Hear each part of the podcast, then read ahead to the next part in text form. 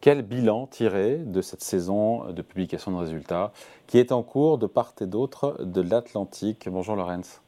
Bonjour David. Lorenz Lafont, rédacteur en chef de la lettre d'investissement. Propos utiles. On est en plein milieu, on est où? Je ne me rends pas compte là, en termes de publication. Euh, on, a, passé la moitié, on, a passé la moitié. Ouais. Aux États-Unis en tout cas. On se dit quoi alors?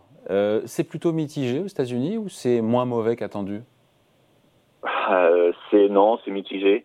Euh, vous savez, vous avez quelques chiffres euh, statistiques qui sont intéressants. Euh, D'habitude, vous avez 8 entreprises sur 10 qui font euh, mieux. que mieux que prévu. Euh, là, on est sous les 7. Voilà, donc il y a moins d'entreprises qui surprennent positivement, bien que les, les, prévisions aient été en amont fortement réduites. Donc c'est pas, c'est quand même un indicateur que cette, cette, saison de résultats est pas terrible. on aura des baisses de profit a priori de combien? Pour l'instant, on est à combien? On est autour de moins 5 moins 5%. Sur le quatrième trimestre. Voilà. Euh, les, les, entreprises qui surprennent, euh, en plus, surprennent de très peu. C'est-à-dire que vous avez 1% d'écart, alors vraiment, on surprend de 7-8%. Donc voilà, c'est euh, globalement, c'est de la décroissance. C'est des, des, des, ce sont des résultats inférieurs aux attentes. Mais qui n'ont pas été sanctionnés. Juste, Lorenz, en général, quand c'est moins bon qu'attendu, c'est sanctionné. Ça n'a pas été le cas là? Non, non, non, parce que parce que je pense qu'il y a, il y a le, le marché déjà a démarré l'année avec beaucoup de cash euh, en réserve. Donc il y avait besoin d'investir des liquidités.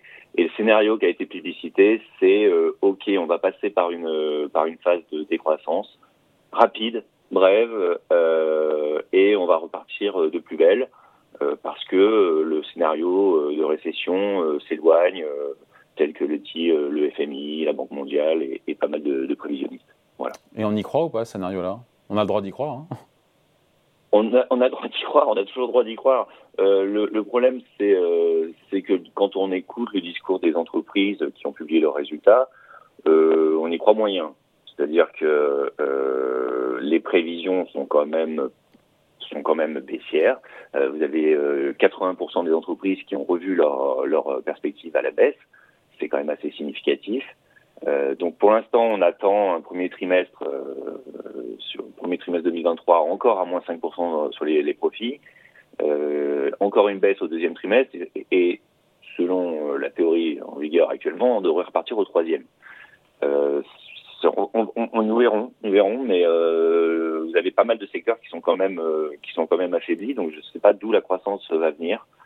surtout que l'effet de base ne deviendra positif que tardivement en toute fin d'année 2023.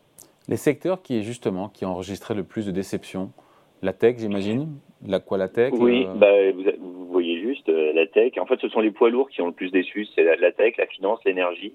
L'énergie, euh, c'est étonnant parce que c'est vrai qu'ils sont très bons, mais en fait, les, les attentes étaient très élevées également.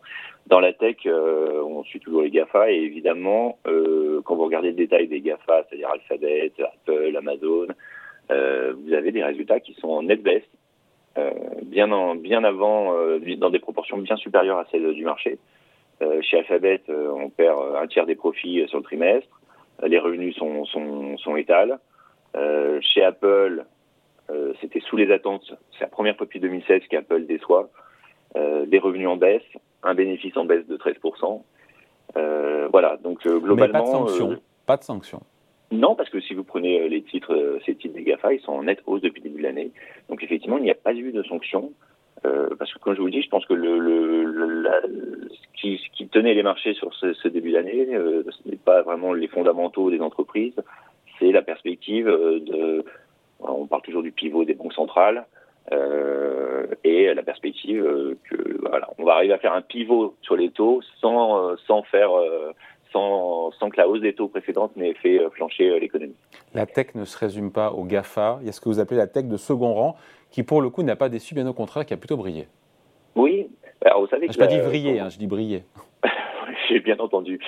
Euh, quand on regarde la, tech en dehors des, grosses, des très grosses capis, la correction sur les marchés, elle date de deux ans. En fait. Ça a commencé début, de, début 2021. Donc vous avez des, des, titres qui ont fortement décroché. Et là, quand vous commencez à regarder des titres comme Uber ou Palantir, euh, qui baissent, qui ont nettement baissé euh, pendant deux ans, euh, qui affichent des valorisations plus euh, modestes, euh, vous avez des taux de croissance qui sont attractifs. Uber, ils ont annoncé quand même une croissance de leur revenu de 50%. Palantir, près de 20% de, croissance également. Et, et ils ont surtout un, un changement de paradigme, c'est-à-dire que la hausse des taux, le moindre afflux de liquidité, les contraint aussi à être rentables.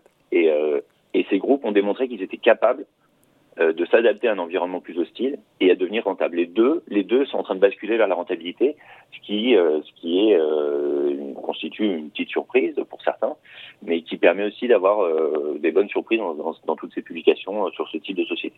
Vous avez des valorisations plus basses et des, groupes qui sont capables de, surprendre positivement sur leur faculté à s'adapter à l'environnement. On parle de Wall Street, Laurence, il y a aussi évidemment l'Europe. La saison est moins avancée, non Ou à peu près pareil à la moitié oui, bah, je ne sais pas pourquoi les comptables, les comptables européens sont, sont moins rapides. Donc euh, oui, effectivement, c'est moins avancé.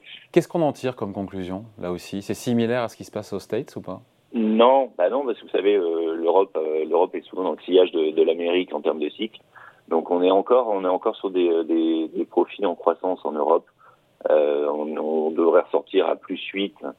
Sur le quatrième trimestre Ouais, sur le quatrième trimestre. Ce qui d'ailleurs peut justifier, pardon, de manière macro, ce qui peut justifier euh, la bonne surperformance des marchés boursiers européens versus les marchés US. Oui, c'est vrai, c'est vrai. Euh, alors, quand vous sortez le, secteur énergétique, euh, on n'est plus qu'à plus 4, mais en tout cas, on est encore en croissance, et c'est vrai qu'il y a eu de, belles publications. Alors, ce matin, vous avez par exemple Carrefour qui, qui, a, qui, a, qui est salué en bourse parce qu'ils ont démontré que l'inflation, eh ben, ils pouvaient en tirer parti. Euh, donc euh, oui, globalement sur, l'Europe, euh, c'est, on est encore en croissance. Dans le détail, par secteur, il y a des contrastes. C'est-à-dire que vous avez, euh, vous avez dans la tech un groupe comme Dassault, Dassault Systèmes à Paris qui a brillé. là encore, il, le, la société est capable de croître dans un environnement plus difficile. Mais vous avez aussi des groupes comme Adyen qui, qui sont des groupes forte croissance, mais qui voient leur coût augmenter aussi considérablement. Pardon, Adyen, je ne connais pas, excusez-moi. Adyen, Adyen c'est tout ce qui est paiement électronique numérique. D'accord. Voilà, c'est un, un, poids lourd en Europe, c'est une, des, une des rares réussites technologiques européennes. Euh, et donc, euh, de ce côté-là, vous avez euh, quand même euh, l'inflation qui est des coûts et de la main-d'œuvre, la difficulté à embaucher qui constitue un, qui constitue un vrai problème.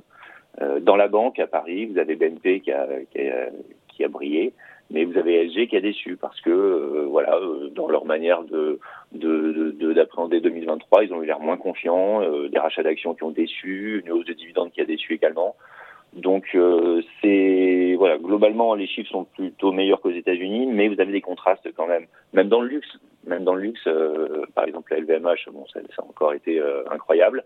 Mais dans, dans le luxe européen Richemont Burberry c'était beaucoup moins bien donc voilà, c'est plus contrasté, mais euh, on Et leur prévision, derrière en termes de cycle. Ouais, parce qu'on parle, et on finit là-dessus, Lorenz, on parle du quatrième trimestre qui semble déjà évidemment, c'est derrière nous, euh, c'est une tautologie, mais euh, sur les prévisions globales côté européen comme côté américain, sur les, on les sent pas très confiants les, les chefs d'entreprise, les sociétés cotées?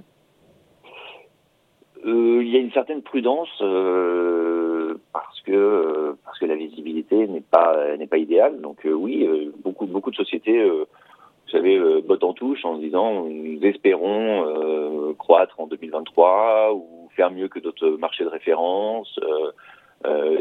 donner des chiffres précis, ça n'a pas été visiblement la priorité des, groupes cotés européens. Donc voilà, il y, y, a une prudence qui se dégage on peut les comprendre euh, parce que euh, vous avez quand même encore les taux qui continuent de grimper. Euh, vous avez, on parle de, vous parliez juste avant de des, inflations. énormément de sociétés ont l'intention encore de monter les prix, mais est-ce que le consommateur est capable de, suivre, derrière une deuxième année Ce sera un vrai défi. Donc il risque d'y avoir un effet ciseau. Et quand vous regardez des, des groupes cycliques d'ailleurs aux États-Unis comme 3M, euh, ils annoncent clairement que ce sera une baisse des, revenus et des profits en 2023.